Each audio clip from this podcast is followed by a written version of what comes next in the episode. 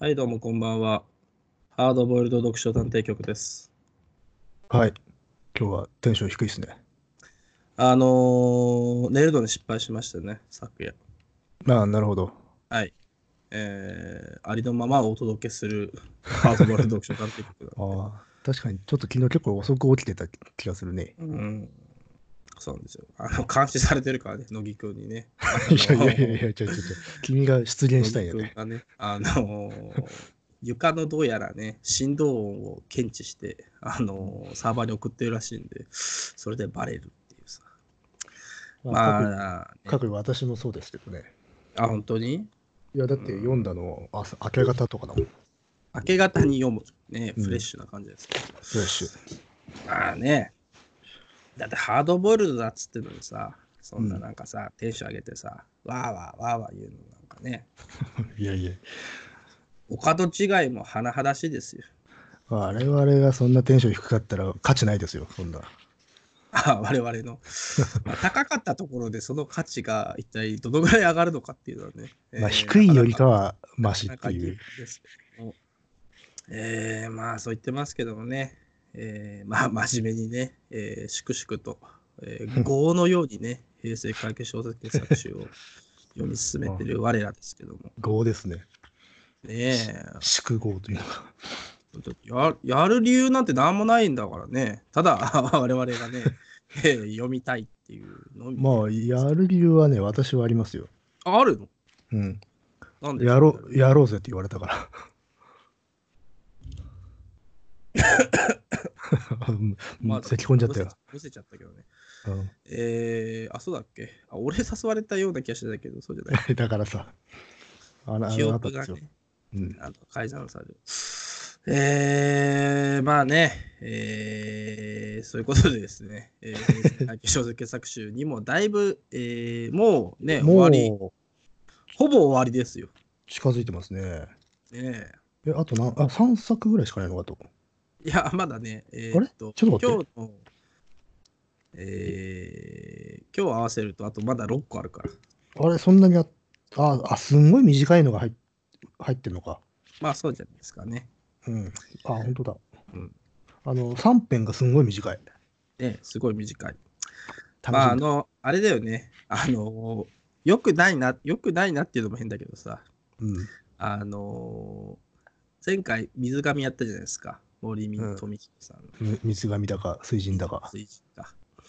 まあこれ面白いじゃないですか。まあ面白かったと思うんですけど、うん。あのーどうしてもさ、これラジオで話すの面倒いなっていうのでさ、うん。若干その読んでる最中テンションが下がるっていうさ、あのー良 ああ、くあなのい、読み方だなっていうふうに。あの小説としてね、面白い句そ読うんでそうるそうそうそうって。いう、話すことを考えるとねっていそうそう、読みながら、長えなとか さ、そう確信まだかなみたいなことで、う。うんその若干ね、 あのーこう、なんか良くない、ね、確かに。読みいや方をし前前回もさ、し普通に読んでるとき全然ストレスじゃないんだよ。そう、ない、全あくね、のノン別ストレにスしかも長長編だって普段読むわけだから、うん長いわけじゃないんだけど、そただ話すとなると長いっていうそういうこと気にしちゃうんだよな。そうそうそうだよとか言ってるけど、読んでる最中はね、この時系列の転倒とかがさ、まあ、逆に、あの面白いな、どうなるんだろうと思って引き込まれてるんだけど、さあ、じゃあ、あのーラジオで話そうかなと思う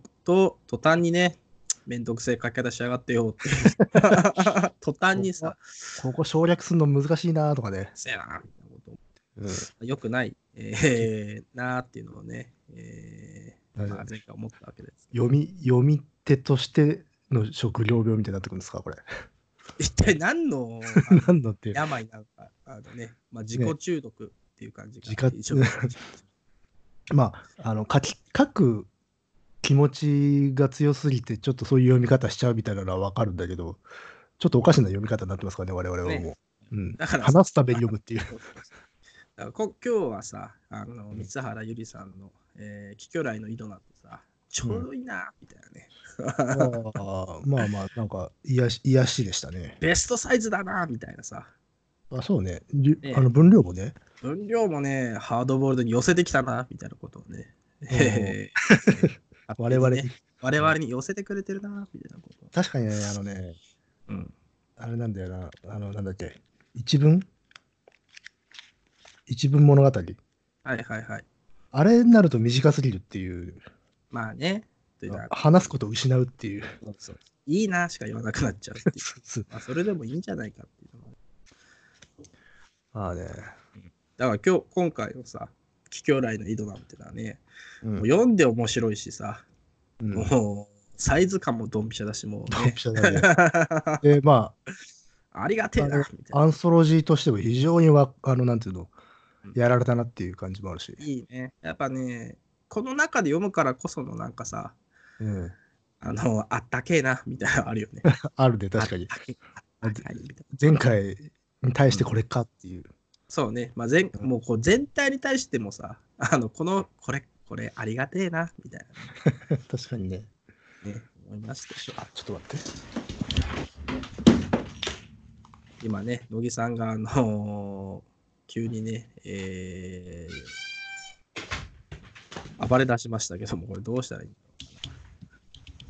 すいません、失礼しました。あ、大丈夫ですかじゃあ、まあそろそろね、えー、著書の紹介の方、はいはい読。んでいただきたいなと思うんですけども。はい、えー、と。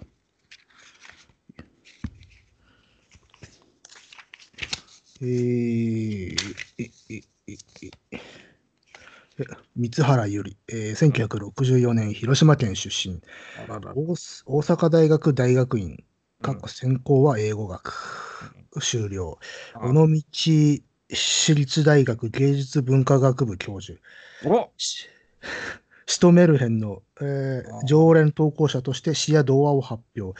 98年、じ時計を忘れて森へ行こうでミステリー作家としてデビューした。2002年18の夏で日本推理作家協会賞短編部門を受賞。えーこれなんて読むんですかね扉森っていうんですかね、えーなんていうのえー潮の道の旅人で広島本大賞を受賞あだそうーあります。なるほどね。あ、やっぱ尾道だ。でもさ、こうシュトメルヘンの常連投稿者っていうところはさ、ああ、みたいなさ、あの、もウォーミーな感じがね、そうね。まあ若、干、じまあ、ちょっと、シュトメルヘンが、今ちょっとメルヘンに引っ張られて、そういう感じの あの雑誌だったかどうかはちょっとわかんないんだけど。でもまあ、児童文学とかも結構書く人でしょ、この人。あ、なるほど、なるほどね。ああ、でも教授がついに出てきちゃったもんね。ああね。まあ、尾道生ねえまれて、まあ、尾道にずっと関わって書かれている方のようですね。ねえ。ということは、えー、時かけということなんですかね。 とか、まあ、青春でんでけでけでけ。で、充電でけでけでけで。あの、坊さん出てくるしね。なるほどね。えー、坊まさあんまあ出てくる映画にはね、えー、造形の深い乃木さんですけど。まあ、文学的な街だからね。しほなんら、か確かにね、イメージ志賀直哉とか。うん。まあそんなね、桔梗来の井戸。まあそもそもその、この桔梗来っていうのも、まあ我々読めなかったんであれだったけど、うん。まあ調べてみるとね、あの、中国のね、うん。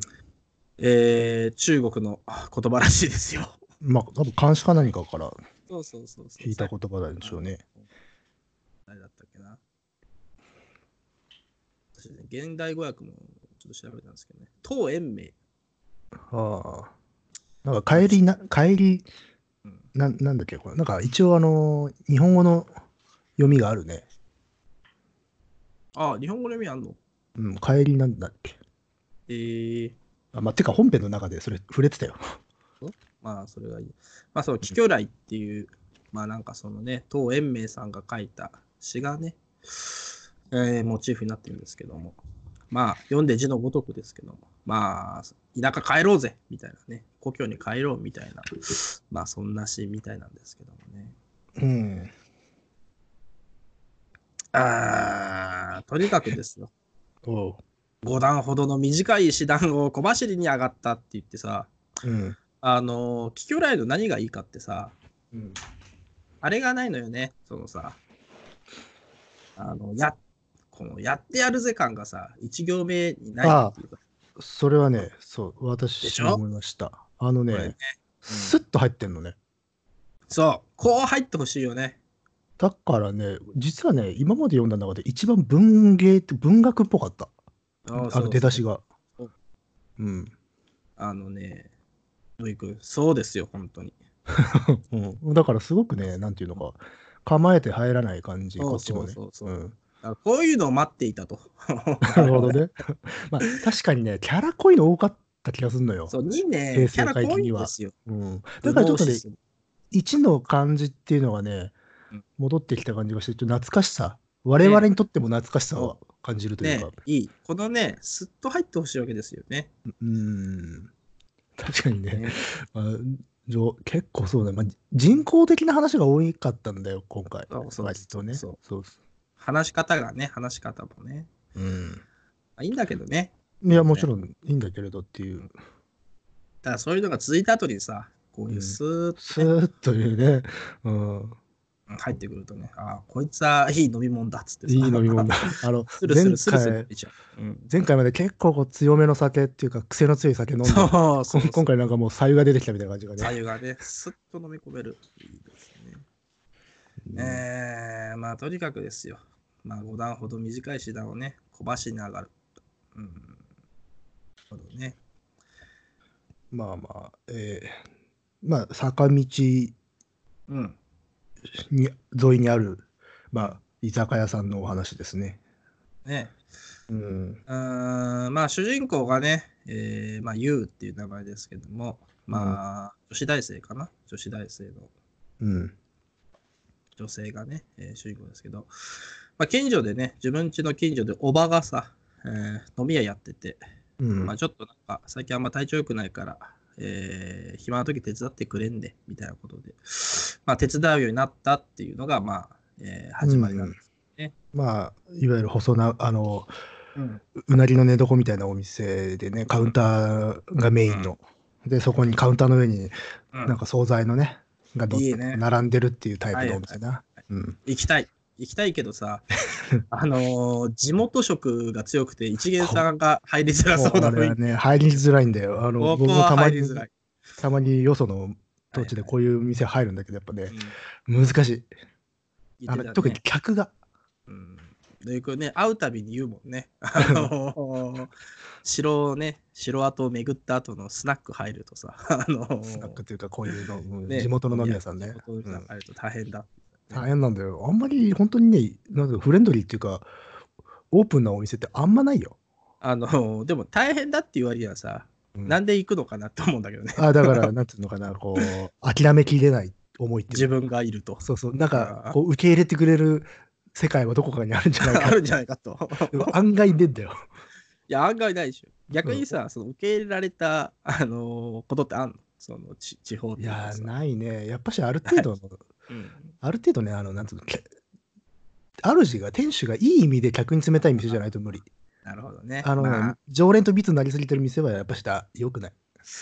あれ難しいよね、ああいうのはね。そうそう、大事にしたいからさ、気気持ちはわかかるんだけど、ただそうするとやっぱ、よそからの人はね、る。うんうん、まあでもね、あの一生に一回しか来ないさ、そう ね、確かに。ねあの、うん風来坊乃木をね、えーハードキャッチしても さ、まああれだからね、確まかあ、にいろん確なかことあるでしょう。ままあまああただなんかね、まあ、元気ってすごくね、まあ、さっき言ったように、野口さん言ったように、まあ、アットホームな感じ、うんまあ、元気亭っていうね、そもそもあの皆さんのお名前なんですけども、まあ、ここで最初ね、おっていう感じになるね、変わった名前だなっていう。ね、元気ね、うんだって元気っつったら将棋のさ、元気ぐらいしかわかんないもんね。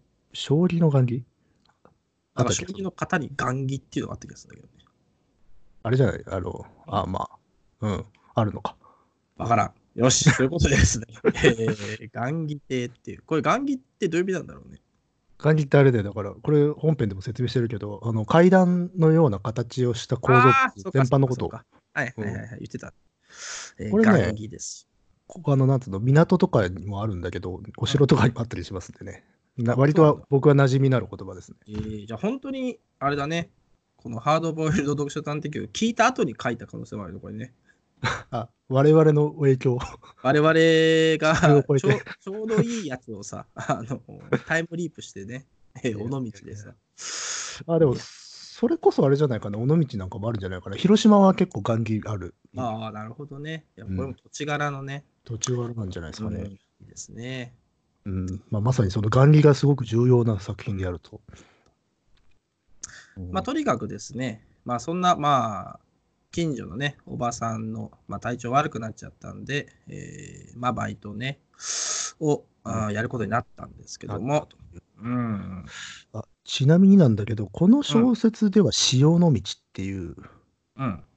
名前の町になってんのね。ああ、そうだね、潮の道と一応架空にしてるのか。まあでもまあ明らかにこれは尾道でしょうね。あ、そういうことね。うん。あーということでですね、その、うんまあ、尾道と思わしきね、えーまあ、とこにある、えー、雁木亭でね、えーまあ、働き始めたんですけども、えーおばさんの名前が七重だって。花江さんね。まあいい感じのおばさんでね、多分お店のね、主としても当たりの柔らかい、ねいいおかみって感じだね。だっていつも、だって うん、着物姿でね、うんうん若いうちから雪白になった髪をきちんと結い上げている。うんいつ いつもお着物だといい感じなの。どうでしょうだってあ、これ頭の中でもうね、あの、まあ、まあ浮かぶけどね。うん。サザエさんの船みたいなね、ああ、そうね。そんな感じがね、えただー、思ううん、開始2ページ目でもうフラグが立っちゃってるんですよね。え、そうなのどうしたのいや、ほら、具具合悪そうにしてるっていう。あー、そうね。まあ、あの、蒸気ポンプでね、水塵をさ、あ の巻き上げ引てるき上げちゃっかた。らま引き上げちゃったから。あ今回は本当に前回の作品と本当にか関わってきますからね。まあ、水だよね、これもね。全く同じような展開しますからね。ああるシーンが。まあ、そうね。うん。まあ、ぜまあ、もうこのアンソロジー組むときにもうん、う意図してそれはな配置してるわけだけど。いやーでもまあ、とにかくさ、水多いよね。もう今回多いね、確かうに。ん、まあ、1の時もさ、山ねえなって言ったけど、2もね、やっぱね、まあ、やっぱ水牛とか海馬とかさ、まあ、その度に言ってるけど、まあ、やっぱし怪、怪奇とは縁が深いね、水は。はい、ね、水っていうのは。うんうん、まあでもその中でもかなりまあこう、なんていうんですかね、うんまあまあ爽やかな読語感ではあるよね。まあ爽やかでしょまあい一点ちょっと怖いところはあるんだけど、それはまあ後で触れますけど。うんまあとにかくですね、えーまあそんなちょっとね、えーおばあさんめいたおばさんうんのところでまあ働き出した。まあなんかね、体調悪そうなんだけど、あんまりね、うん弱音は吐かない。まあそういう方らしいですよ。そうね、もういきなり早々で、うんこの差しあのちょっと具合の悪そうな、うんまあ、ちょっと悪い予感をさせはらんでるんだけど、こういうね、割となんつうの、いすごくの、このなんつうの、穏やかな小説なんだけど、うん展開はね、すごくソリッドっていうか、贅肉がないんですよね。まあパンパンパンとしてるよね。そうそうそう、だだから割とね、さっさっさっと進むね。読める。ただね、あのー、363ページとか、これいいなと思ったのはさ、その、瀬戸、瀬戸内のさ、こう、うん描写がね描。写そう。うん。これはなんかやっぱ、やっぱ地元まあ、ならではね、地元、まあ好きなんだなっていう感じがするよね。するね。著者紹介読んだ後ではさらにね。ああと、その、この街そのものが主人公なんだっていうことをうん。語るために、だから他の展開が割とかなり、なんか、そぎ落として、ポンポン進むんだけど、ここの部分ではちゃんとディテールはね、書き切るっていう。うん。街の描写ね。そうそうそうそう。まあ、てか逆にここはもうね、上長寸前まで書くことで、他を割と圧縮させてるってとこはあるんだよね。そうだね。うん。いいんじゃないですかね。うんえーえー潮の道大学の さ、。ここはなんかちょっとあの、メルヘンな感じですね 潮の道大学ってすごいなんかさ、メルヘンというか、 あの、まあ、いい、ねいい、ねありそうだよね。ありそうな。うんまあ実際、尾道市立大学っていうのがあるみたいだけどね。あるんだろうね。いいね。潮の道大学。入りたかっ たね。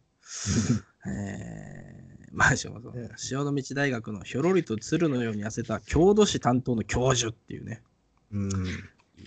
郷土史を担当している教授っていうさ、あのー、授業のコマに生徒は来るのかねっていうふうに思っちゃうけどさ。まあ、だから、あれじゃないですか。駒、駒の、えっ、と、あの、単位のために取るような。ああ まちょっとあるじゃないですかねねまあまあ、そうね、大学でこのね、町のことを説明してくれるというくだりで、うんまあ、このし潮のま潮の道か、うんのディテールを語っていくっていう。うんうん、ねえまあ、とにかく雁木亭はね、えーまあ、メインストリートの商店街から、まあ、ちょっと、まあ、外れたのかな。うん、まあね、ちっちゃいね、路地にある、えーとこだでもまあ、まあ、毎日大繁盛じゃないけど、うんまあ、常連はよく、まあ、来てるみたいな感じなんだね。うん。で、まあ、その、まさにそのお店があるはい。立地が、うんその、まあ、坂のところで、雁木があるっていう、昔の。の。雁木ってのは何なのがださっき言ってその船を寄せる、つけるためのあの階段状の構造物で、はいはいはもい。うここ結構内陸なんだけど、かつては海岸線だったので、雁木のあ跡がのそのまま残っていて、それが、うんそれこそ坂の階段として使われてるよっていうことをうんうんす結構長く説明してますよね。うんなるほどでだからそこにあるので雁木亭だと。うん、いいですね。あーでもこれ、雁木、江戸時代で埋め立てられてるんだね。うん、えーっと、 364ページ。この雁木亭があるところはね、そうそうだから昔はここが海岸線だったうんから雁雁木があるんだけどっていう。ねうんこう地名でね、えーそういう歴史がわかる。まあ基本的に日本の海岸線ってのはほとんど後退してますからね。あ、そうなのうん、だ埋め立てだるからこうこういうとこ結構あってあの湘南とかにも、へーあの昔海岸線もっとうん奥だったんだけど、うん名残結構あるよ海の、うーん。なるほどね。まあ、まさにその元海であったということが非常に大事な、うん。うんなるほど、作品ですねうんまあまあまあそうね結構長いねこのこの町の歴史とうん歴史語りは、まあやっぱそこがね、まあ主役っていうかね。そうねでまあそその中でそのうん雁木亭の前までが海だったうん。ことをし示す痕跡っていうのが、まあ、あある、まあ、それが眼眼気なんだけど店の前にある、はいそれをね幼い主人公とそうのん七重おばさんがそれを見ながらお話ししてるっていう思い出話が入っててね、はあはあはあ、そうね。うん、でまあこれ細い路地のところにあるようなお店なのでうん。道は狭いんだよねそこを昔、ここを船で入ってくるなんて漕ぐのが上手上手だっちゃったんじゃねえと、まうあ、ん。小さい頃の主人公は言うっていうね そうね。この広島弁ね。ちょっと言い慣れないんだけどこれそがうそうこれいいよね。ほうじゃねっつってさ。そうじゃねえって、まあ、これちょっと広島弁のね、を味わう、 味わえる小説ですよね。うん。これはね、いいですよ。ほうじゃね。。ねするとおばさんがね、ほうじゃねえ、ここを船で入ってくるのは、ほんまに漕ぐのが上上手な人じゃねえと言ったと。まあ、当然当時は海だから、こんな風には路地なんかないわけだから、まあ、か彼女はそのことちっちゃいからまだ分かってなくてっていううんシーンがあって、これね、最初はね、まあ、あまあ、そういう勘違いもあるかと思ってたんだけど、実は後ですごい伏線だったっていう。ああ、そうだね。ここうはんそうだね。確かに。そうそうそう本当にあの上手に入ってくるって話だったんだよっていう。ん。うんねまあ、とにかく、まあ、可愛がられてたんだね。うんこのね、おばさん。おばさん自身も子供がいなかったので、まあ、子供のようにあ可愛がっていたと。うん。まあ、家も近所だしね、まあ、そんなことですよ。ああ。で、まあ、そんなことがあってですよ。まあ、ある日ですね、えー常連の一人、浜中がね、浜中がね、浜中がさ、うん。まだその、そうだ、ごめんごめ。なんんだろ一つ重要なことをうもうなんか忘れていた。ささっきそのお店のね、あの、立地について語ってるくだりで、そのお店の前にうん木の杭が打ってあるっていうシーンがえ、入ってましたね。うん、あるね。うん。なんか謎の杭がこう打ってあって、その杭には横板がね、打ち付けてあって、そこにあの墨の文字で、船でお越しの方はこの杭におつなぎくださいというふうに書かれていたと。ん、なるほど。で、これを書いたのは、まあ、七重のおばさんなんだけれども、うんま昔はここが海岸線で船着き場でもあったっていうことにちなんだシャレをおそらく書いているんだろうと。なるほどね。主人公はまあ長はいは年い解釈していたと。まあ、しゃれてる。るね。ところがっていう話なんですよね。うんんところが浜中が来ますよね。ところが、で、その後浜中が来ると。浜中が来る。これ本当にそのことを語った直後に浜中が訪れるんだよね。ね別だからに、こそこう、もスパッとでは行くんだよ。あのね、うん。わざわざ賞を分けない動画わのけね。ない。そうそうあのね、 ところも。眼力亭という店名と場所にちなんだおばのシャレなのだろうっつって開業なしで、やあ、ゆうちゃん、穏やかな声に顔を上げると、眼力亭の常連の一人、浜中が立っていたって、ここ、ねえ切れ目なしでやってるんで、で、こういうあの飛ばし方結構するんだよね、この小説ね。それはいいですよ。で場面転換がすごくね、結構勢いあるんだよね。あの、あの小説の雰囲気の割に。シームレスだね。そうそうそうそう。でね、それによってこのサイズに収まってて、ああなんか巧みだなと思いましあたりね。がたいですよ。うん。まあ、てか、ラストらへんがそうだもんね。あの、本当に省略のうまさで、ねえ。最後見せます。さーっというかもうね。うんまあ、浜中ですよ。浜中、 浜中に早く行きたい。浜中に早く行きたい、俺はさ。うん。浜中のことが言いたくてしょうがないんだからさ。おう浜中がね。浜中です。浜中行きたいんだろうん、浜の中と書いて浜中ですから。これはね,、まあね。怪しいですよ、浜中ね。まあまあ、海にちなんだねう。ん。まあなんかね、恵比寿様みたいな顔した浜中がね、まだ開店前なのにさ、シート入れてもらえるかのうつって来るわけじゃないですか。うん。で、まあね、えーこれさ、どうしてもユフっていうんじゃなくてユウか。まあ主人公ユウちゃんがね、えー開店前なんでっつって断るっていうさ。いや、断ってないだろ。断って ない。まあまあそういうのやめてくださいっつってそうそうそう。いくら、まあ、いくら常連といえども、まあ、まだね、店始まってないのになんだろうだと、まあ、ちょっと、まあ、ちょっと不安に思ってる。まあね、まあでも、まあ、常連ですからね、えーまあいいか、みたいな感じでね、うんまあちょっと待ってくださいっつってね、まあ、呼ぶわけですよ。まあそうするとおばさんはね、あーまあええでっつってね、どうぜは入ってもろうてと。うん。なるほどね。で、えー、まあ浜中ね、入れますと、まあすぐ要件に入った。うん。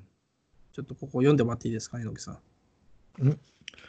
えーまあ、とりあえずカウンター席に座った浜中に、おばはお茶でもいかがと聞いたが、うんあい相手はいやいやと手を振ってすぐ要件に入った。そうそう実はお別れの挨拶に来たんじゃ、引っ越すことになってのあらまあ。うというね、まあ、ここもまあ話は早い。そう、ね話早いんだよ、この小説。ああのね、常連のね、あの浜中がね、うん。まあね、引っ越しちゃうってもうだっておばさん登場と同時に差し込みで体調子悪い。で、常連現れて速攻でお別れの挨拶。ねえ、答えのことですけど。まあでもそれ聞いてもね、えーおばさんね、まあそうですか、やっぱりね、みたいなこと言ってね。うん。なんかまあ昨日も、まあ常連だから浜中ね、飲み来てたんだけど、まあ昨日もなんか様子が、まあいつもと違ってたから、まあ分かっとりましたわ、みたいなね。もう長いことこの客たちを見てきてるからわかるわけだね。うん。で、なんとね、なんと浜中ね、茨城で、茨城で初代を持った息子がね、家を建てるから来いって呼ばれてるっていうね。うん。広島から茨城って遠いね。遠いね、かなり。ねえ、すごい遠い。まあ、ええ機会じゃからね、えーまあ行くわ、つってね。ばあさんの遺骨もまだ墓には納めてなかったけ、一緒に連れて行けると言いましてですね。まあ、奥さんを先に亡くしているというね。ただ、まそあれちな、ちなみにこの浜中は、おおあのおばさんのことを七重ちゃんって呼んでるんですよ ね。え七井ちゃんって呼んでんの知らんか。あれだな。入りづれえ店だな、本 当に。確かに。いや、そういうことよ。まあ、まあ、だから、だからまあ、店の客と主という関係性以上の、まあ、思いがこの浜中にはある、まあねうんただ、まもちろんおばさんはあくまでお客さんとして扱ってるんだけど、まあ、うん付き合い古いからね。うん。あね、まあもう、だって地元でさ、ずーっとさ、まあ暮らしてると、これなんじゃあるんだろうね。まあなんかね、ここはでもやっぱし、さす、七重さんはやっぱさすがだなと思うのは、そこ一線引いてちゃんと客として扱ってるっていうのはよくわかるんで、あ、そうなのあ、こ確れやかに。うん、これをね、あのやらないお店はよくないですから。 まあ最後ね、えーじゃあ、溜まってたツケ全部返してくださいって言ってるから、言まあ、っなてかなないかね、言ってないからな商売としての厳しさをね、えー感じますけど。いや、あのね、えーあのはい特別な関係になるとよくないんですよ、やっぱし、お客さんと。まあまあ、そりゃそうでしょうね。あのお客さんが調子乗るんで。うんなるほどね。あーうんうあのうちもね、そうあのお店やってましたからね、親が。はいはい。うん、やっぱそういうのあるんですか迷あ惑。ああるよあの、常連客が、ここは俺たちの店感すげえ出しまくる時があるのよ。そういう時ってさ、店の店主としてはどういう対応だただ、そういうふうにならないように、いや、うん私、主、お前ら客みたいな 感じの態度してましたよ。あのもちろん、えあの、横柄な態度ってわけじゃなくて、まあ、一線敷くみたいなことは、あー難しいよね、商売ってのはさ。まあもちろん愛想はよくするねけどね。う、っていうんなかなかね。 まあ、浜中ね。うんうん浜中好きだね。まあ、浜中ね、あのー名前がね、覚えやすいなと思ってね。あ、そうか。名前覚えるの苦手です もんね。そう、浜中覚えやすいんですよね。今、すごい乃木くんががっかりしてましたけどね。 あの、名前覚えやすいんだって 言ったら。いやい明らかにがっかりしたトーンで、ああ、そうかっつってて、いやいあや悪いが悪いことしちゃったな、なんてねがっかりじゃないえー納得したんだよ。あ、らしいなと思った。えーしていただいたところでですけども、またね、その、このもう、潮の道のさ、うん。話をするよね、その、残念ですね。ねやっぱ潮の道の話なんだね。そうそうそう。で、まあ、この、実は登場人物たちの直接の物語自体がさっき言ったように結構こう、話が早いっていうか、トントントンと行く割との、ね、そうう。ん。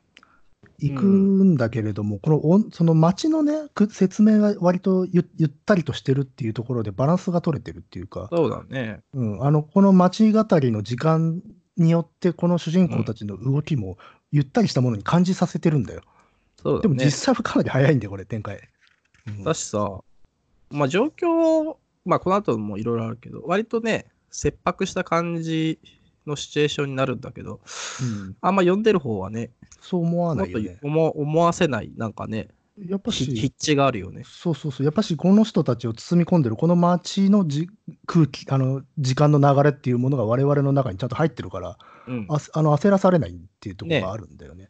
だから結やっ構こ後者ですよねこの書きやっぱ方、りね。巧みな、巧みな感じがしますよ、我々は、あーまあ、とにかくね、えー潮の道、まあ、どうしてもね、あのー潮の道っていいなと思っちゃうんだけど、潮の道なかなかね、最近はね、就職先も多くないらしいですよ。うん、まあそこそこ観光客がは来る街ではあるんだけれども、やっぱ地場地元はなかなかね、勤め先がないよね、これ。ね、私立大学、その私立ってその、うん、一律大学だけど、うん。最近、まだあるんだね、まだあるんだねっていうのもいいんだけどあさ、あるよ市で大学って結構すげえなって思っちゃうけど。あまあるんまあだまねあ、あるけどね。あるうん。うんまあ、とにかくね、まあ、その大学と専門学校2つあるきり、就職先もない。ねだからみんなね、あの、U の同級生もさ、まうあ、ん潮の道を出ていっちゃうわけですよ。うん。ああなかなかね。うん、尾道でもそんなんだね。どうなんでしょうね。まあちょっとこれ前に書かれてるから、また今状況違うのかもしれないけど、なんか、我々のイメージからすると結構外から観光客がね、いっぱい来て、賑やかなイメージはあるんだけどっていう。どうなんそうだね。うん、まあでも、ね地元の人からしたら、そうだ、でも、ししんどいかもな。どういうことね。なんかでねもたし確かにこのでも話にも出てくるけど、うん年取ってから住むのはきつい街かもなとは思なんか坂多そうなイメージあるう。よね。いや、そうそう、まさでもに勝そう手なその、まあ映画のイメージしかないからあれだけどさ。いや、実そう際なのさ、作家だらけでしょ、だって。だあだらけなんだ。うんああって坂の街っていうんだからね、あそこ。うん、なかなかね、大変だね。うん。まあとにかくね、えーまあこれも書いてあるけどさ、まあ潮の道の名物だよ、坂道と石段って書いてあるからね、山手に家持ってると大変だな、みたいなこと書いてますよ。うん一人暮らしは年ごとにきつくなる一方だろうって。いやこの辺のさ、あれはさ、 あのー素のさ、あのー大学教授の顔がちょっと覗いてるよね。 まあまあまあ一律のね、 その、この後の人口が減り、空き家が増えていく様を行政も市民も憂いていてっていうのは、なんか、ね、実感が伴ってる実感が伴う。うんああ、なるほどな、っていう感じね。まあでもこういう街のリアリティが割と確固としてあるからさ、まあ、この幻想感がちゃんと生きるっていうのはあるけきどねま。すね。ういんますね。で、えー、まあ、その町の説明があってね。で、まあ、昨日、その浜中ね、来てた時、条例には何も言わなかったんだね。うん。これ、粋だね。浜中ね。まあ。締めっぽいことは苦手だとう。ん湿っぽいのは、まあね、それがね、潮の道っ子ですよ。まあ、寅さん好きとしては。うん。そうね、別れを言う言うとね、まあみんながしんまりししちゃうからね、たまらんけえの、つってさ、うん。あれでええんじゃ、ええんじゃっていいね。なんか、いう。いい。このやっぱ、こ方言がいいね。そうお方言がいいですよ。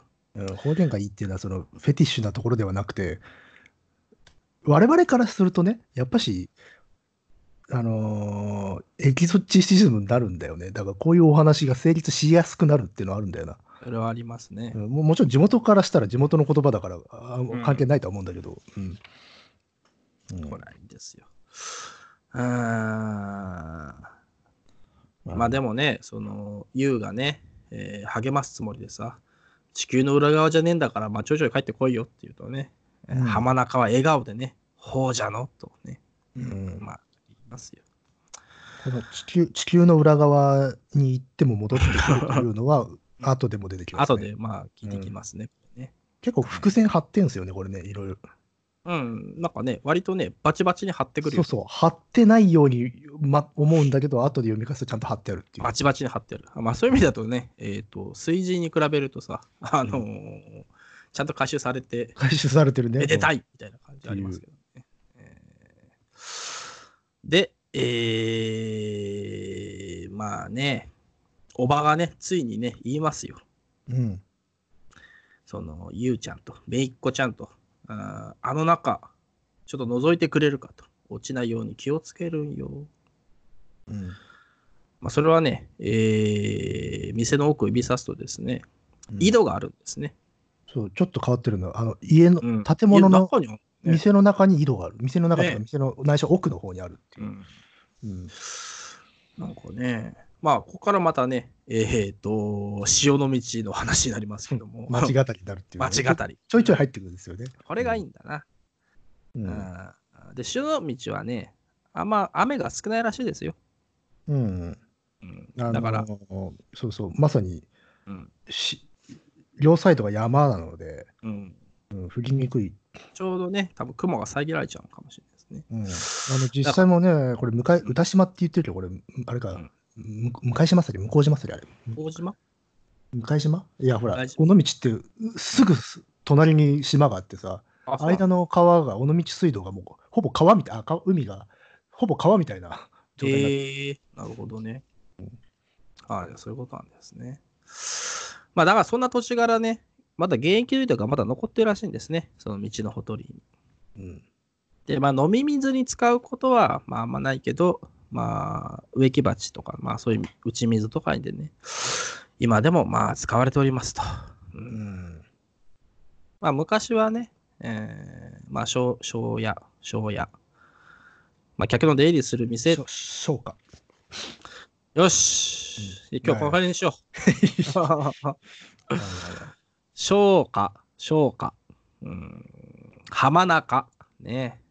んなんだ浜浜中でバランス取ったか。中でちょっとバランスをとってね。えーまあ、消化ではね。えー、まあ、井戸を掘ってですよ。まあ、生活要請にしてたところも多かったらしい。うん。だからまあね、この店にある井戸も、まあ、前にあった店の中庭で作られてたんじゃないかな、みたいなことをね。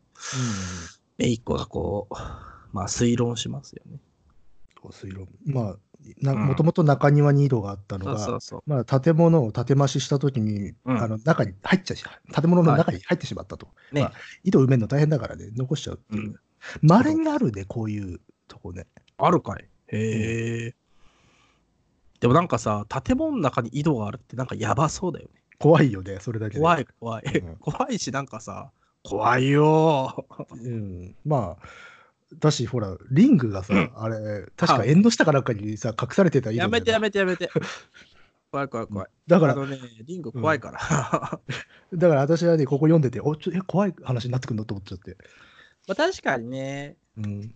まあ、あのリングがさ我々に植え付けたさその井戸イコールやべえっていうさまあのまあまあ、 あれがねもちろん伝統的に井戸階段っていうのはあるわけだけどさ、うんまあ、番番長さんね、がやバるしンとかさマッチョサラヤシキ、そうだね。うん。まあでもそれをさらにね、うんげ現役で怖いものにしちゃったっていうところ現がある役から。にしちゃったからね、まあうん、困ったんですけど、まあとにかくね、まあ、井戸の中見てくれっていうわけですね。うんで、えーまあ、ちゃんとね、屋根もつるべもちゃんとついた井戸なんだね。そんなのが家の中にあるっていうのはね、ううんん、それはすごいけど。まあ実際にね、えーおばが使ってるとかは見たことはない。うん、まあ綺麗には、えーまあ履き清めているけれどもって書いてある。で、えー、姪っ子がね、えーまあ井戸の中を見るとですよ。うん、まあちゃんとね、えー、鶴瓶桶うん。がね、えー並べて置いてあったり、まあ、とにかくちゃんと使えるようになってるわけですね。うん、ただ、飲み水として普段使ってる形跡はほとんどない。うんそうはいうんで、覗いてると、えー後ろからドンとね、 えー浜中が。違います。 あ違うそこで見えてる、ーまあそんなことでですね、まあ、ちゃんと、あのー水もね、あるみたい。思ったより深いけれど、水面、水面がね、えー水面が、水面が、えーかすかに光っているのが見えたと。うんまあ、それをするとね、えーおばさんがね、まあちょっとでいいからその水を汲んでこいと。うん。ゼルベの使い方わかるかねと。うん。あ、わからんっつってさ、できらんっつってね、うんえーえゆえがですよ。確かに、これはでも、私もやったことないですね、鶴瓶では。ねえ、鶴瓶うんのどうやってやるんだろうね。うんまあとにかく片方の悪をさ、下にジャボンって押して、うん。で、まあなんか、引き上げるみたいですよ。うん、まあ、それはね。ねただまあ、やっぱしあんまし慣れてないから、半分ぐらいしか取れなかったと。うん、すごい。うん。で、まあ一口あればいいわっつってね。えー、おばがですよ、えー、キリコのぐい飲みをね、藍色のキリコのぐい飲みを差し出して、ううんん。まあ、それ居酒屋だからね、あるだろうね。あるんでしょう、キリコ。で、うんえーまあその水をね、入れて渡すとですよ、浜中にね。えー、で、えー、なんかミドのね、えー言い伝えあるんですね。うんえー潮の道を出るときにこの水を飲んでおけば、必ずもう一度ここにもらってこられるんじゃってっていうね。戻ってこられるという言い伝えがあると。うんあるんですね。はあ、そうですかと。うんまあ、おばはね、割と真顔でね、そう言ってるわけですね。うん。で、またね、ユウはね、また冗談なんだろうっていうね。まあ、旅立つ人の寂しさを紛らすための冗談なのだろうと。うん。まあ、そりゃそう思うわな、普通。えうん。それで浜中はね、えー、そんな、えー汚い井戸の水が飲めるかっつってね。いやいやいや、そんな尊い井戸井戸がここにひっそり隠れとるんかと。うん、このセリフね、粋だな。粋だね。だからまあ、ええ普通は言うみたいに冗談だと思うんうんだけれども、浜中は多分長いこと七井さんのこと見てきたので、七井さんの顔を見て、あ、冗談を言ってるんじゃないんだってことはすぐ分かってるんだよね。うん、まあね、そういうまあ言い伝えがあるもちろんそうそうもそのうがね、あったんだなって思っていうね。あと、この一切実は他の人も知ってたりするしね。う。うん、だから割とスッと受け入れる素地はあるんだよね。うんその浜中にも。いいねだからここも普通にちゃんと受け取ってんだよね。うんん。浜中でもこれさ、リングとか見てたら、ちょっとどうだったんだろうね。いや、リングとか見てたらね、この店来ねえと思うんだよな。あ、そうか。 おいあそこ糸見えねえか井戸 ある。おい、うっすら、 うっすら見えるぞそう って。そっとすらーっつってな。だって結構これさ、あ後々読むとさ、割と、あのーカウンターからほど近いところにあるんだよね。まあね。まあ、ちょっと奥まったところなんだろうけど、多分あの普通のお店のトイレがあるようなぐらいの場所にあるんだろうね。ねえ。すごいことです。うん、まあね。とにかく飲みますよ。飲みました。浜中食いとね。うん、まあよかった。それはありがたいことじゃと言いながらね。うんで、こまあこでスパッとショーが分かれる。うんうん、じゃあまあ、今日はこの辺かな。なんで だあ、前後編じゃないんだっけ、これ。違いますよ。前後編っていうのは基本しない流れですよ。なんかさ、あのー意外と全然短いんだけどさ、うん、割とこう、大事に読んでるせいか、まだあるな。 てかまだ事件が起こってない拾っな。てるなっていう。いや、あのね、前回が拾えなかったじゃん。あ、あ拾ーってたっ水け準ね。ううんん。だから、ちょっとあれなんじゃない拾いたいんじゃないですか。まあ、あと方言ね。 まあ、ほんと。方言とね、潮の道のさ、描写がいいから、ついね。えーまあ、とにかくね、えー飛ばしますけども、まあ、浜中がね、まあ、出ていったから、その夜常連たちはね、まあ、一斉に不満ですよ。うんなんだなんだと、うん水くせえじゃねえかとね。うんまあ、特にですよ、えーえー慈福寺うん。の住職、良妻がさ、うん。まあ、ほんまに順ならんっつってね、うん。ほんまに順ならんやつじゃの素直じゃないやつだと。あ別れも言わん。ね。だから、里帰りしてきても、潮の道に踏ませる土はないけ、そう思えっつって、もうブチギレですよね。結構強かったですよね。うん、まあね、まあ、幼馴染み的なね、感じなんでしょうけど、あいこやこでね、でもうん住職が出てきちゃうと、やっぱりどうしてもあの、青春でんでけでけでけがね、 先週出てきて、出てきちゃうんだよな。これはね、まあ、お寺多いイメージだよね、確かにあそこって。まあ確かになんか、まあ昔町っていう感じがするからね。なんかねあのね、それこそあの、三山、山の上にね、お寺いくつかあるもんね。あーやっぱね、なんかそんなイメージありますよ。うんああ、まあとにかくですよ。まあ、しげさん。まあ、浜中ね。浜中しげさん。これでね、もう、わかんなくなっちゃったけどさ。いや、まあ、浜中でいいですよ、浜二中人でいにでいきてできすちゃよっ。たから。 二人じゃない。浜中七重ちゃん。まあ、おばせに憧れた。とったけ。今頃寂しよるがじゃろう。みたいなことね、あまあ、あの、浜中はどうも若い頃から、下手したら子供の頃からか、ね七重さんのこと多分好きだったんだろうなっていう。まあ、マドンナみたいなことだったんだよね。うでまあ、みんなのマドンナ。あれだよね、これさ。みんなの窓、うん、あれだね、もはやね。あのー、紅の豚だね、もはやね。あ、ジーナね。ジーナ。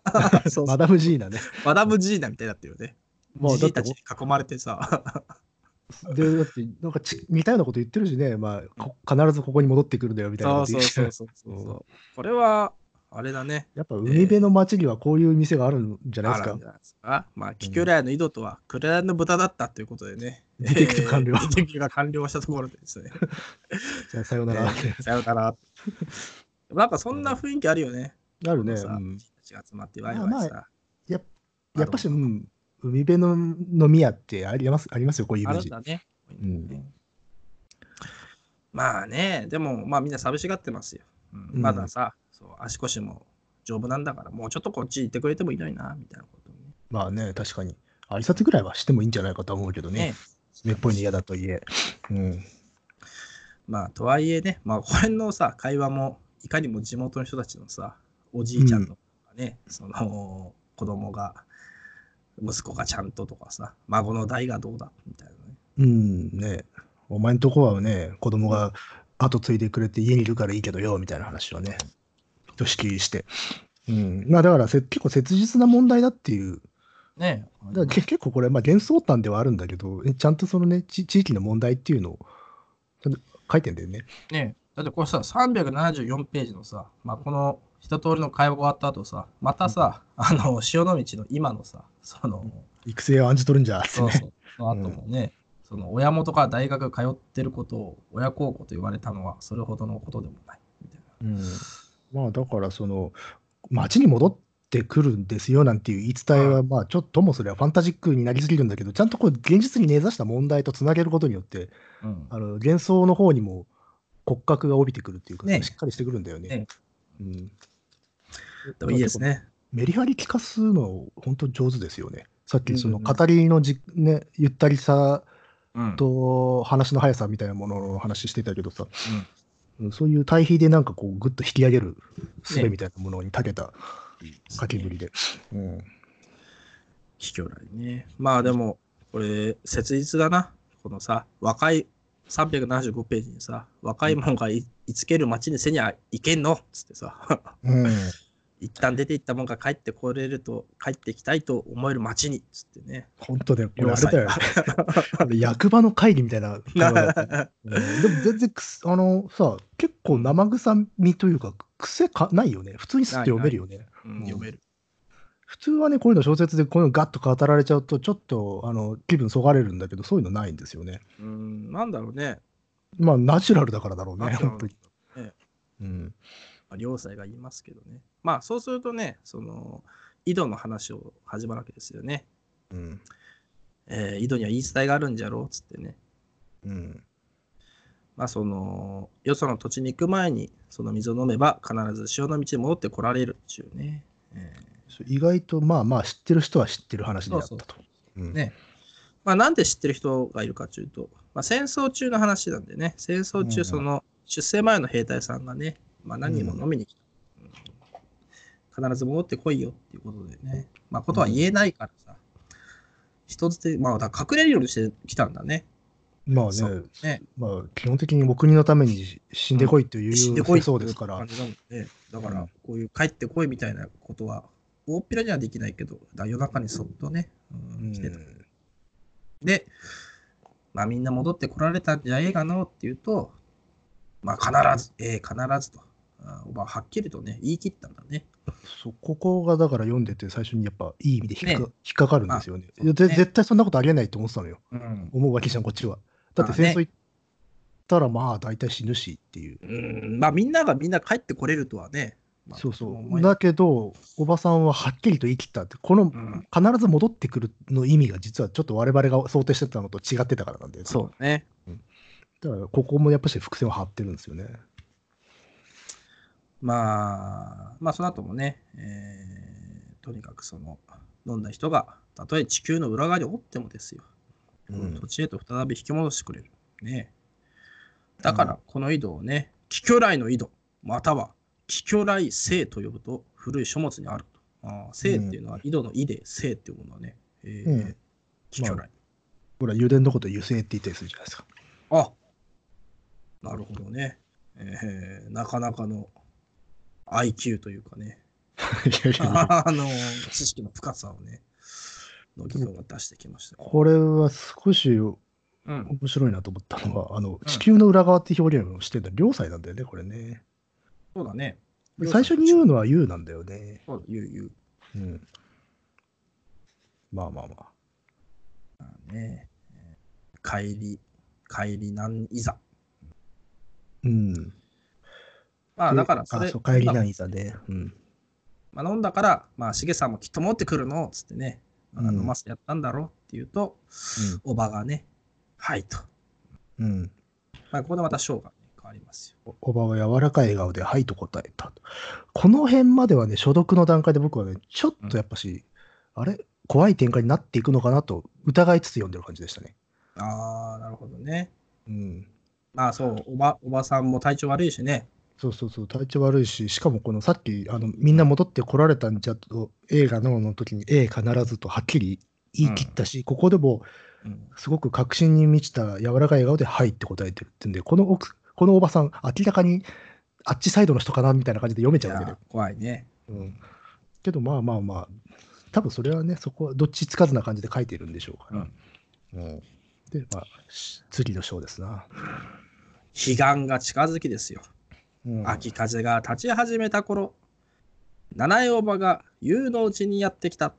どんどんで、えー今月いっぱいで店を閉めると、まあうんいいわけですね。おばさんがね。早うい。ん展開早い、しあはいしかも入院するっつってんだけど、うんその病院はね、ちょっと遠い。電車に乗って30分ばかりかかる。泊まり待ちだからね。うんうん遠いわけですよ。潮の道にだってさ、まあ病院があるのにね、なぜ隣町なんだと思ったけども、まあなんかね、うーん、まあおばさん、いろんなね、えー考えがあるんだろうということで、まあいいかということでね。まあしょうがい。ないと、おおばさんが選んだ場所病ま院あだ決からめたことだからね、しょうがない。ううんーんまあね。で、えー、まあゆうちゃんはね、まあ、その後もまあ手伝って、まあ寂しいけども、まあまあ手伝ってね、うんやってましたけども。ってますね、そうそう。で、あのーこれさ、おばさんがこの病院をなんか選んだ理由っていうのが強く何かあるんだろうな、理由があるんだろうなっていうふうに感じさせるんですよね、ちゃんとね、ここの時点でも。まあね、このおばさん結構実はふわっとしてないっていうことがその前段で分かってるからなんだよね。そうだね。ええ、必ずって言い切ったりとかさ、はいっていう、今のさっきのような芝居、仕草から、何か心の中にはっきりとしたものがあって、それに従って行動しているってことがなんとなく見え隠れしてるんで、この病院選びも何らかの理由があるんだってことがちゃんと気配として伝わってくる。そうだね。うん。そんなおばさんですよ。あーうん。まあ、要はね、えー浜中の正気を吸い取って、えー自分が回復しようっていうか、 いや、だから、そっちのベクトルの可能性井戸も、をね通、して あったわけですよ。まあ、なきにしもあらずんばよ読んでるこっち側の中ではね。で、えー、378ページいきますとね、うんうんえーまあ、もうじき閉まることはね、客には言ってない。まあ、そのうちね、えー、しげさんが死んだったってって言ってね、 あのー早い。うん 常連の一人が言うわけですよ。これはでだか、えーらなんだなんだって言うわけですね。で、短短編の書き方の参考になるね。あのね、死んだんだっつって、ねで。なんで死んだんだっていうと、えー、溺死じゃっつってね。うん、違うね。口いっぱいに水を吐き出して、 そう そうすると、ね、 急に死んだそうじゃぞっつって。水人になっちゃうから ね。まあ、交通事故でね、亡くなってしまったらしいんですね。でもまあ、この時点でも若干やっぱちょっと怖さ感じてるよね、我々あの読み手としては。まあ、急だから、急だしね。うあん、のあれ、やっぱしなんかあの、あれあれみたいな。あのおばさんなんかってなっちゃうんだけど。えうえんまあ、まあ、ちょっと遠方だからね、えー葬式に来てもらうの申し訳ないから、息子もあんまりはすぐには知らせなかった。うん、なんとも。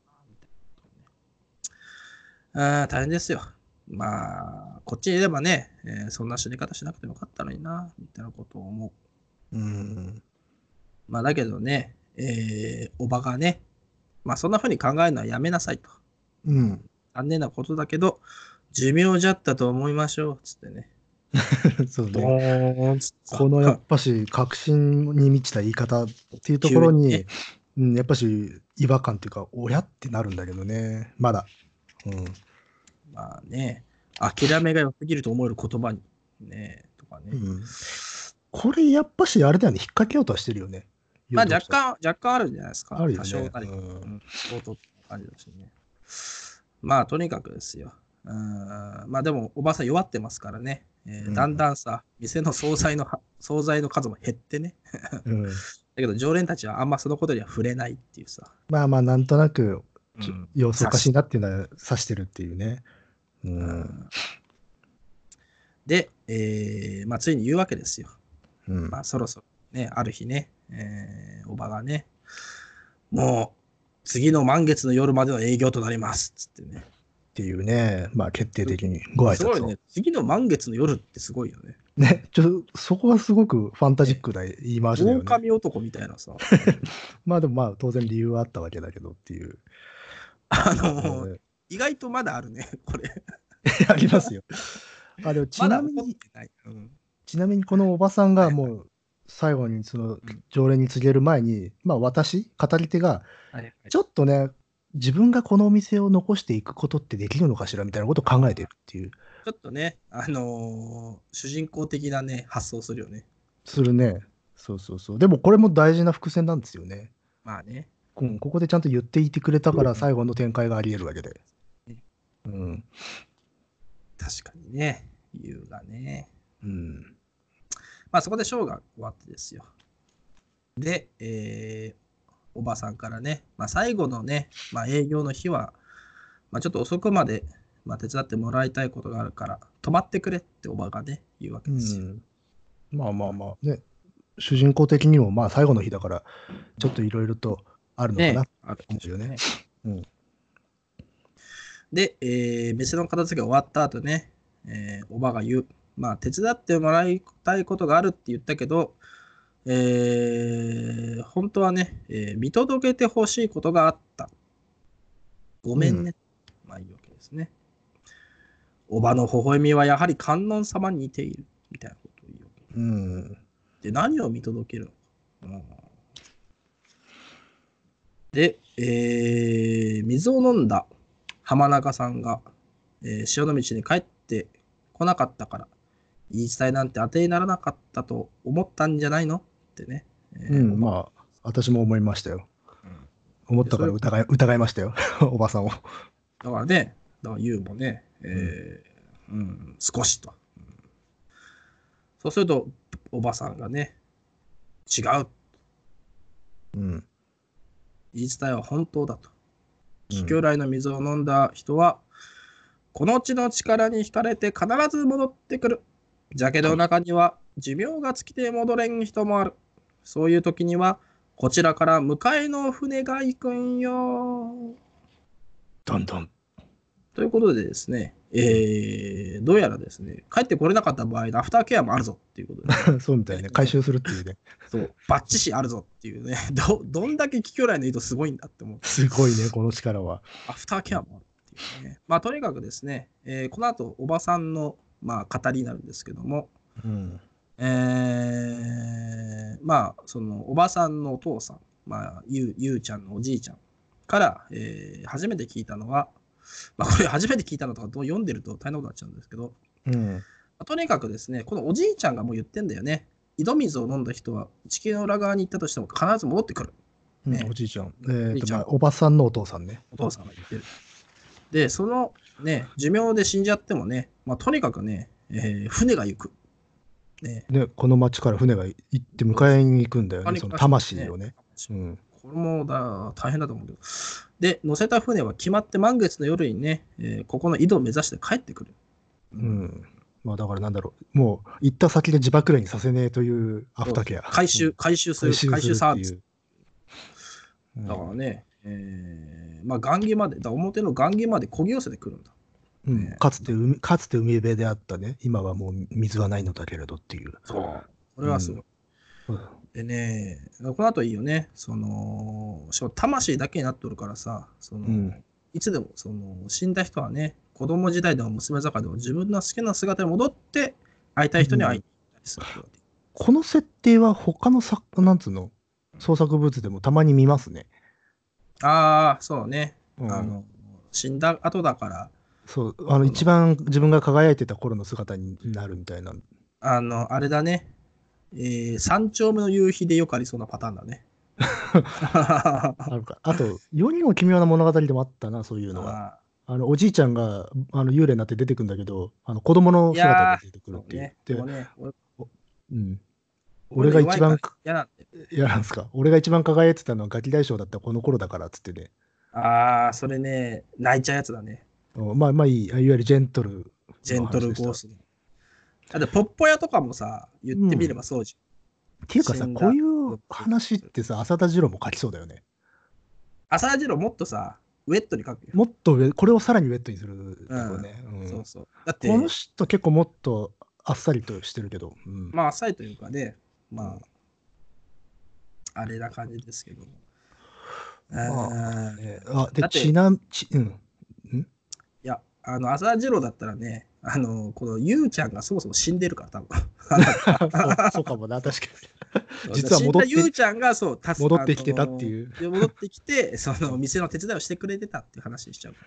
まあ、それはそれでね、あの、ポッポ屋だからポッ、ポまあ、それはそれでじーっと来てさ、立ち読みでも泣いてしまうんだけど。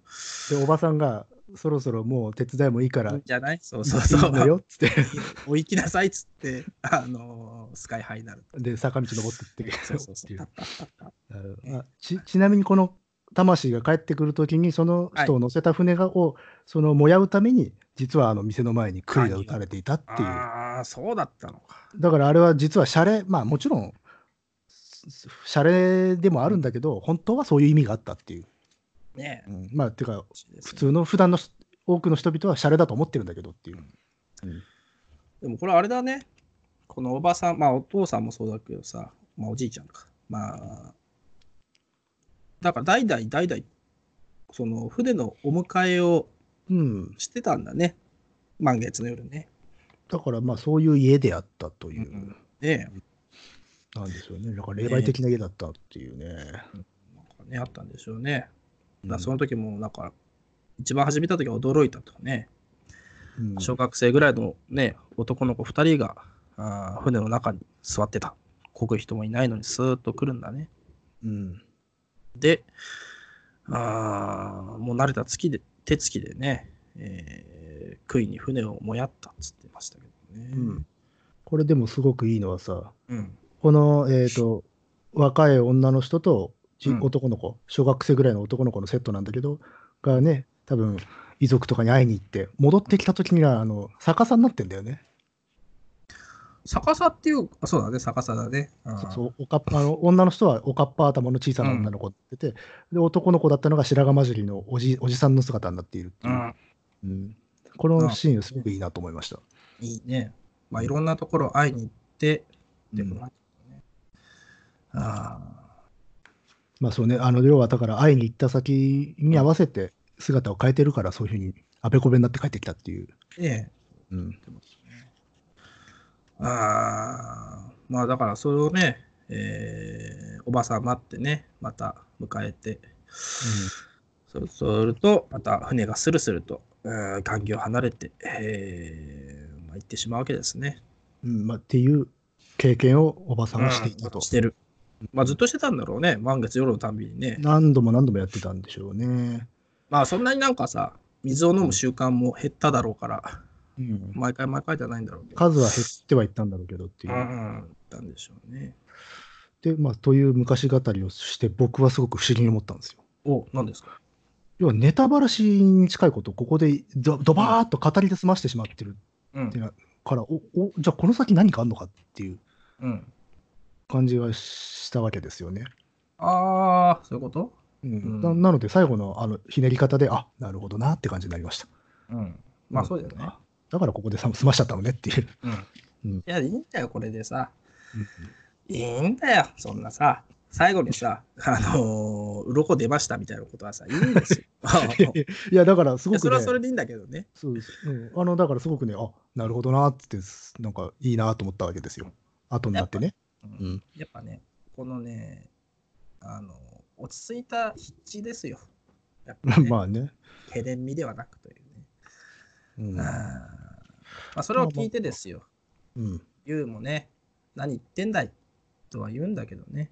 えーまあ、おばさんがね、そろそろだから糸の蓋を取れっていう。そうね、あうもう今海なんかないじゃないのってどうやって船入ってくんのって言うわね言うわけですよ。ユウが、えあいやいいですよ。うんあまそうですかなるほどあでも、えーそろそろじゃわそろそろじゃわ。まあ、とにかく井戸の蓋を持ち上げるとですよ。うんなんと水面がすぐそこにある。うんで、それがみるみる間に盛り上がってくるわけですね。おどこかで見たことないど風っ景かで見たようなけど、あれ中庭かみたいなこと。中庭実際これだって元中庭ですから、元ね、中庭だからね。うんああ、恐ろしいですけど。まあ、とにかく井戸の縁からね、水がどんどん溢れ出てくる。ザバー。ね、一時はせせらぎとなって流れていくわけだから。すごいねなんかお同じお題で書いたアンソロジーかと思っちゃうよね。ねえ、これはね。うんで、えー外へ出るとね、うん、なんかもうすっかりね、雁木の下のこ、もう道があったところが水路になっちゃってるんだね。そうそうそうだから海がもうすぐ、店開けたらもうすぐ海になっちゃってる。海を復活させてしまうという井戸の水が、ねえ、すごいですよ。で、満月が浮かんだわけですよ、冴えまで、うねん、しかしでもしぶきを上げてね中を歩いてみてもゆうちゃんがね足が濡れる感じはまるでなかったっていうあらだからおそらく質量のない水なんでしょうね。ねえうんスタージョンっぽいね、これね。うん、 そうなんですか。仕事はスタージョンっぽい。で、えーほらと、あおばが言うとね、うん、なんと小骨がね、ゆっくり来ちゃいますね。しかもね、そこには半ズボン姿のね、10歳くらいの女の子の、うんまあそれを見た瞬間にね、浜中やんってね、言うか ね、浜中やんおま、おま、おま、浜中浜やん。中やんっていうことを言うわ うけですよん、でも、やっぱし浜中も男の子の時代を選んだんだね。っていうか、ねこれはあれなのかな七重さんね、もしかしたら幼馴染だとすればだよ。ああそうね七重さんに憧れ始めたぐらいの年だったのかもね。かもしんないね。幼馴染のとこに会いに行くのかもしれるもんね。うんあまあそんなことを言って、で、で、まああ、こここでその要は、い状態としてはさ、海が復活したとはいえ、周りのその街並みとかが消えてるわけじゃないので、うん要は水に浸かった路地を船が入ってくるっていうシーンなんだよね。うんで、それが最初のい幼い頃の優が抱いた空想。なんだよ。あーそれうと同じになるわけねん。そうそうそう、あの小道、あ、ここを抜けて船が来るなんて、船漕ぐのが上手な人なんだねって、それに対しておばさんがそうじゃねえって言ったのは、子供に合わせてあげた、話し合わせてあげたんじゃなくて、本当にそうだからなんだっていう。うんことをここで回収するんだよね。ああ、いい。からなかなかいいなと思いましてね。これ、キキョライがいいんじゃないかナンバーワンってことでしょ 結論が早いな。まああと6作あるんだっ奥さんからかな。ていう。で、すごくだから細かく回収していくんですよね、そういうところはね。うん。ああ、まあそこでショーがね、まあ一旦切れてですよ。うん。まあ、えっ、と、まあ男の子はね、そのまま、うんあのおば、おばさんに挨拶して、頭下げて、そのまま北へと登っていったと。坂の上を登っていったっていうね。ところで終わりです。坂の上の浜中ですよ。えー、で、久々に開ける雁木亭って言ってるから、もうね、閉まった後。ここは見事でしたね。見事。この省略。ねえ、いいうんですよ。時間経過があるんだけど。ううんんだからもう春休みなんだからね、もうだいぶ経ったよね。そうそうそう。うん。まあ、とにかくね、その気境来の井戸の周りは、まあ、丁寧に掃除しなきゃな、みたいなことやってるわけですよ。もうあの1行目のさ、久しぶりに開ける眼気っていうの中はかすかに埃臭かったっていう時点で、うんまあ、おばさんがもういないんだなってことはもう分かるんだよね。ねこの時点で。で、さっき、もうだって1行前がハイライトだったんだよ、物語の。うん一番のねファンタジーが起きてた、そっからもう一気に、もうおばさんは亡くなっているんだっていう。うん。うんまあね、えーまあ、おばさんの病はね、まあ、結構、うんまあ、重いものだったんでね、治療というよりかは緩和ケアを中心とする、まあ、病院に入院してたしね。まあもうだから余命がね、分かってたんでしょうね、ある程度。ただ、あんまりね、その、まあ、ゆうちゃんもね、その、とうとう、まあ、おばあさん亡くなってるんでね、もう実はね、この時ね。あ店の中見るのも辛いから、なんかこう、まあ、掃除に行くのもちょっとしばらくご無沙汰してたけど、うんうんまあね、えーその、葬式も斎場も、まあ、最後のお別れじゃないことを、まあ、ゆうはちゃんと知っていたのにと、まあ、いうわけですね。うん。どういうことか。そうっつってるからね。うん。そう。そうって言ってるから。あーこのエクスクラメーションマークないですけども、そう、えーうんおばがね、わざわざなぜ、えー潮の、潮の道、潮の道の病院じゃなくてね、えー市外の病院を選んだかっていうと、うん。まあそこがね、気に入っていたというのも嘘ではないだろうが、本当の理由はね、うん。まあ、ゆおばがね、えー長い年月迎えるばかりだったあの白い船にですよ、最後に一度乗ってみたかったに違いないと、まあそうおっしゃるんですよそうね。ああ、なるほどなと。要はね、その、外に出た人、い一旦、一旦ならないといけないからね、あれは。ね乗え、ったるていめにう設定だからね、あのーケアサービスがさ、あの注意事項に書いてあるからね、一旦出ないといけませんって書いてあるから、うん そうね。出た先で、えー亡くなっ資てくだ格さ資 い。格を得られますっていうね資。格を得られますっていう。まあだからさっきその、なんだろう、一番のこのファンタジー部分っていうか、を手早くすま、語りと済ませてしまったのはなぜなのかって言ったら、ここを描きたいからなんだよね。まあそうだね。うん。まあだからこの時点で、ああ、ああっていう感じで、じわっときてますよ、私じゃは。あ、ね、温かさ、ウォーミーな感じがしますよ。うんまあ、亡くなって初めての満月の日がね、あ、そうそう来るなと思って、まあ、ゆうはね、あようやく元気を出して、店をまあ訪れたわけですよ。うん。まあ、おばがね、あの船に乗って戻ってくると。うん。いいですね。春のおぼろ月に照らされて、おばは何歳の姿になっているだろうか。うん。まあ、そこでね、えー、ゆうがね、帰ってきたおばにさ、キキュライの井戸を自分が守ってもいいかと聞くつもりだった。うん。ですね。雁木亭の店を引き継げるかどうかはわからない。うんまあ、すぐにしても大学生の身ではすぐのことにはならないが、まあ、どんな形を取るにしろ、井戸を必ず守りたいと。うんうん。ですね。この愛するこの町に帰りたいという切ない願いを叶えてくれる、キキョライの井戸。全部読んでますけどね、 今ね。 こここすごくあのなんつうの、まあ、さっきさこのお店を自分がもしかしたら継げるかなみたいなことを考えていたっていうのがちらっと一瞬だけ出てくるんだけど、それと同時にちょっとね今回我々はね飛ばしてたんだけどこのね主人公自身の将来の悩みみたいなことも書いててあ、そうね。あります自分は特に何かこれをしたいっていうのがないので街を出ていく理由が特にないけど残るための積極的な理由も特にないみたいなことを要は迷い若者の迷いみたいなのを書いててそれがここに繋がってくるんだよね見つけるんだよね彼女は、そうそうそう。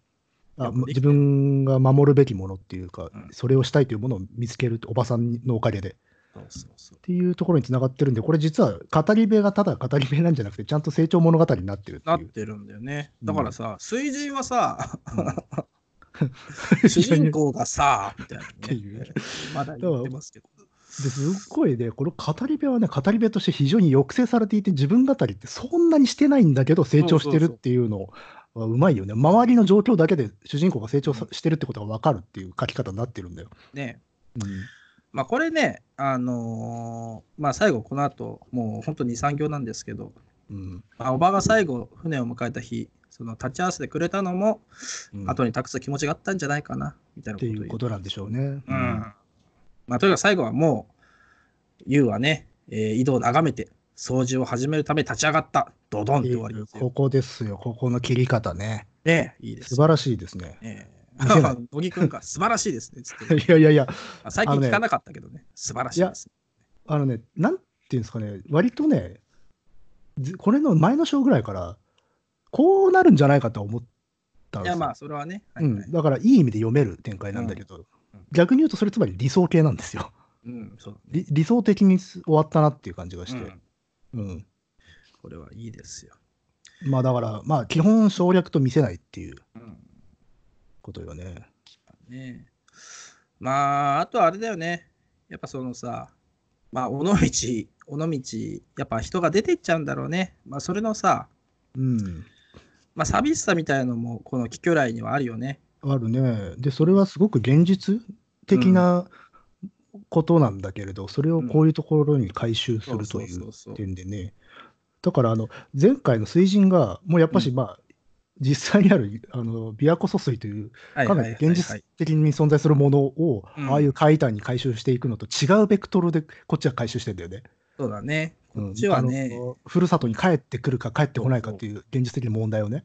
ね、これ非常になんかさ、興味性というか、まあ、いつまでも興味性ある話だけどさ。うん、それを同じ水っていうものをね媒介にして書き、まあ、書いているっていうところですごい対照的な作品がうまいことあったもんだなと思いますよねだ。もんですね。うんそれをまあ当然こうガッと並べてくるっていう。並べてくる、えー東温帯の ね、あのー力量をね、えーまざまざと見せつけられて、えー萎縮するハードボールド読書探偵局ですけども、えーもうディティクティブは完了してるんでね、えー今日はまあそんな感じですけど、まあ、ただ一点僕が怖いところがあるなっていうのは何ですかちどんなところに行っても帰ってきてしまう水っていうのは怖いです。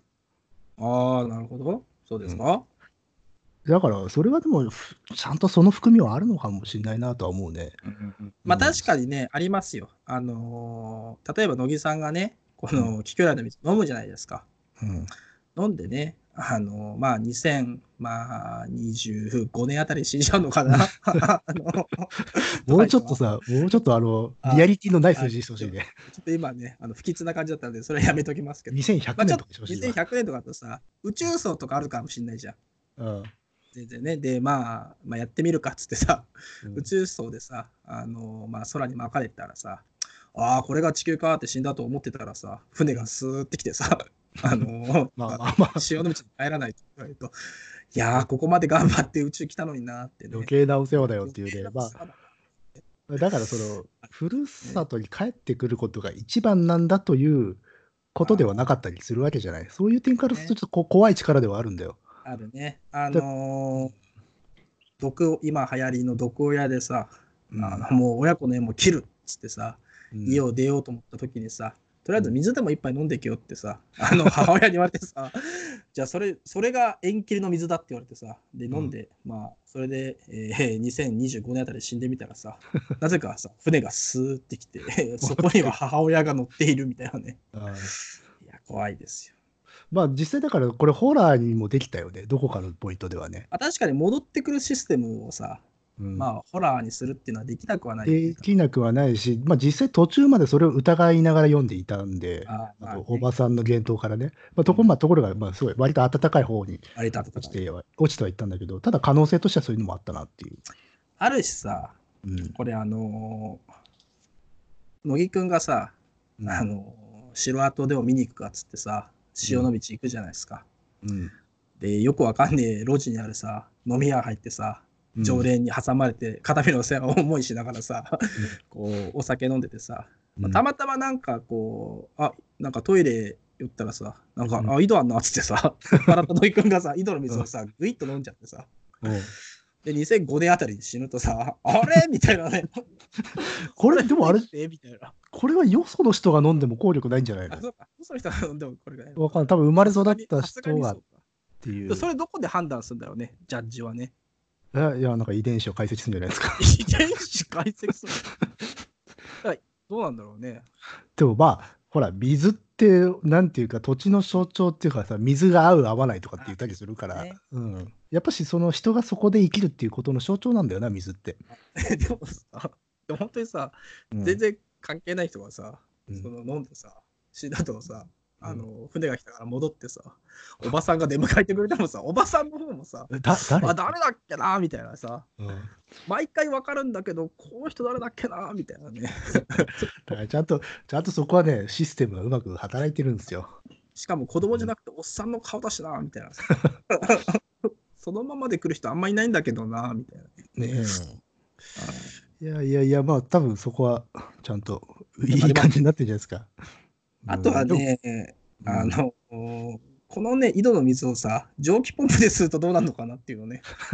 いやなんかやべえもん拾っちゃうんだろ うな、ボッとボンっつって。ねそうなるとどうなるんだろうかっていうのもね、えーなかなか気になるんですけど。まあ、あとあれかな、ちょっと我々も飛ばしてしまったんだけど、この町のディテールで、まあ、ひあの船が行き交う場所なのよね、ここ。あ、そうですね。うん、で、北前船なんかがさうん、よくつ着いたなんて話を書いてあったんだけど、北前船って東北行ってた船よ。で、これが西回り航路でさ、あの日本海からうんあの瀬戸内海回り込んでって、うん大阪越えて江戸に行くルートっていうのがあるのよ。だから大変だな。うん、だから、すごいは遠くまで行った人が帰ってくるっていうイメージが、この町に自体にあるんでしょうね。で、それを水と絡めて、この物語書かれてるんですよ。うん。なるほだどから、非常にやっぱ、町のことをすごく、割とくどくど書いてたっていうのは、そういう背景も多分あるからなんでしょうね。うん、なるほどね。もう、もう完全にテンションが終わっている。いや、そうじゃない、そうじゃない。今さ、あのー尾道で桔梗来って、うん、ああんのかなと思ってさ、ちょっと今検索しちゃったんだよ。え、貴巨来あるって。あ、その桔梗来の井戸っていうさ。ああ、伝承が多分ないんじゃないですか。あんのかなと思ったけどまあ、そういうわけではないんだね。多分あとそういうなんか設定をするにあたって尾道って言ってしまうとまずいからな町の名前も変えてんのかなうん、あでもこれあれだね。あれに入ってるらしいですよ。あのー、扉森。ほうそれはやっぱしこういうほお話がいっぱいあるのかあそう潮の道の旅人だったもんね、あれね、確かに。だからそういうことなんだね。うんなるほどね。まあなんかサーガ的にもできますよねうん。なんかね、これ読んでみたいですね。まあやっぱし町に根ざしたお話ってのはいいですよねあちょっと待って。はい、あの、前回さ、あの、水神でさ、蓬莱堂だったじゃないですか。うんあのね、今回の扉森はね、うんえー両妻だよ。両妻があ両妻が狂言回しなんだ中心人物になってるのは両妻っていうのへがえはいそうなんだこれは楽しみですね。 両妻はでもここではすごくなんかあれだよねただのただの酔っ払いだ よねただの酔っ払いみたいな。まあもちろんこそのうらしいですよ。い言い伝えは知ってるけどうん、あやっぱしこれ今はね回多いね、そういうのね。ああ、そうね。思わずあくびしちゃって るよ。うんうん。ちょっとサブテキストが多いんだよな、今回な。なんか多い、多いそし、して、そして我々はほとんど抑えてないっていう抑えて ない。だってさ、多いよね。だって、空に浮かぶ棺、水牛もそうだし、うん。ね、狐。まあ、狐はちょっと違うか。まあ、狐もそうか。まあ、水神。いやいや、まあ、狐もそうじゃない、多分。だし、まあ、言ってみれば一文物語集だってそうだっていう感じだよね。うん。 まあそうね。うん読んでないやつがだってさ、うん200ぐらいあるわけでしょ。そ うだよ。そうそうそう。だからほら、なんだっけ。えっ、と、水流軍とかもさ、あれはその、アンソロジーがなんかを読んだうん、ね人からすると、分かることが結構あるらしくて。で、我々分からない状態で読んでたっていう。でもさ、そういう見方だとこう読めるみたいなのもあるからね。うん。わからない。だってさ、蓬莱堂とかさ、水神のさ、あほうれん堂蓬ほ莱うれん堂堂。ほうれん堂。ほうれん堂もさ、分かってるとさ、ほうれん堂あんま面白くないよね。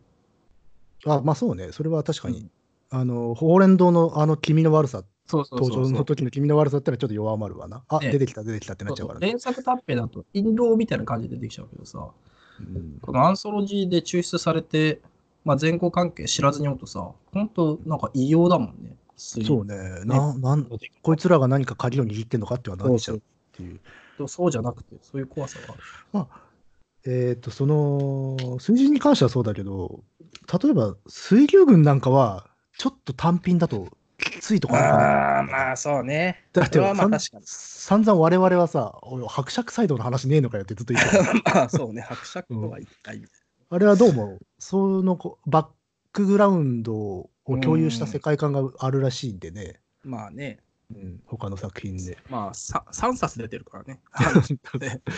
そのうちと1冊のラストだからよまあ、確かに、ね、リング螺旋読まずに、あの、ね、 まあね。読むみたいなだもかんでらすけど。ね、2はそういう集め方してるよ、絶対。絶対してるよね。まあ、だから、ここから広がってってほしいっていう、多分思いもあるんでしょうね。そうそうだし、1でそれはでやりづらいじゃん。ああ、まあね、いきなりそれやっちゃうとね。そうそう1はさ、1で完結できるぐらいのやつをさ、揃えてさ。うん。で、まあ、しめしめと2をさ、まんまと買った我々のようなやつらがさ、ついつい、あこれはあれか、あれかっつってさ、あのそ関わってるやつを買い出すって。俺もすでにさ、うん、浅田次郎も買ったしさ、うん結構そういうのあるよ。ねこっからあの、あの枝 なんつうの枝葉のようにバーって広がってるんだよね。そうそう、買うっていうのはで、。これサ、サブで買ってったらさ、何冊になるよ。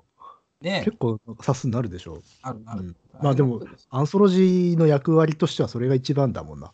まあね。うん、そこから道を切り開かせるっていうかさ。ああ、本当恐ろしいですよ。うんね、でかと思いきやその何こん前回の森美さんのね作品と今回の作品とあのすごい共通共通したモチーフでぜ全然違う世界観を見せるっていうものを並べて、うんまあ、横でもつなげてって縦でも読ませるっていうまた縦横でねちょっと僕あれじゃないのうん褒めすぎなんじゃないのえいやいや褒めてるというか普通に思ったことですけどね。ああなるほどねえー、まあということでですね、なんと1時間半になってしまったの で、えー、そうそうやめたいなと思うんですけども、はい、えー、我々の人生をかけたですね、ハードボール読書なんていう曲も、えー、もう大体80回ぐらいになるんでね、今回の平成会議ももう佳境佳境ですね。ううんんまあ、2で終わるのか、3までいけるかはね、えー、一重に皆さんの5000円によるところにありますんでね、えー5000ぜひ円ともと、我々の体力。はい。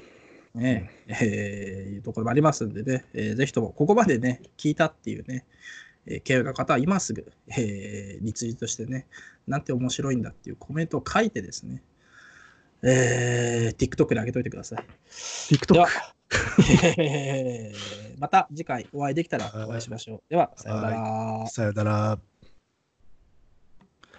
あ、間違えた。え通話を終了しようとしてた。